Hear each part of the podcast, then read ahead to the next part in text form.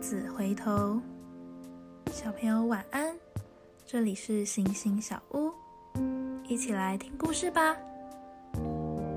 有一对兄弟，从小就很叛逆，离家到远方工作之后，很多年都没有回过家。有一次邻居出远门，恰好遇到了他们，才发现他们都没有工作。过着三餐都吃不饱的苦日子，于是邻居说：“我带你们回家吧，你们在门口等着。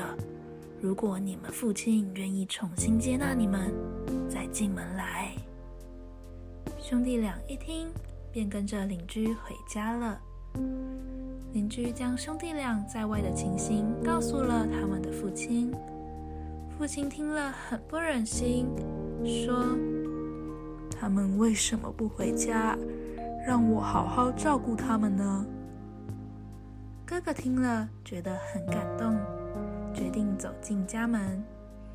弟弟却说：“我们做了这么多的错事，爸爸一定不会原谅我们的。”说完，弟弟就走了。哥哥回家之后，听从父亲的话，重新振作，认真学习。不久后，就找到了一份工作，脚踏实地的过着安定的生活。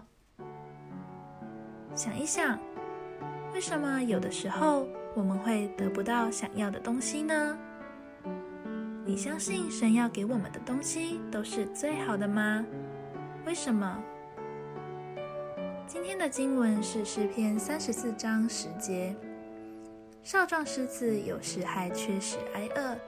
但寻求耶和华的，什么好处都不缺。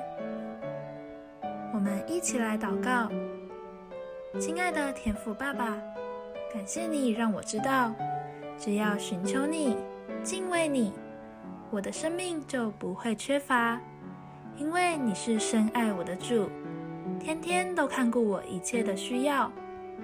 奉主耶稣基督的名祷告，阿门。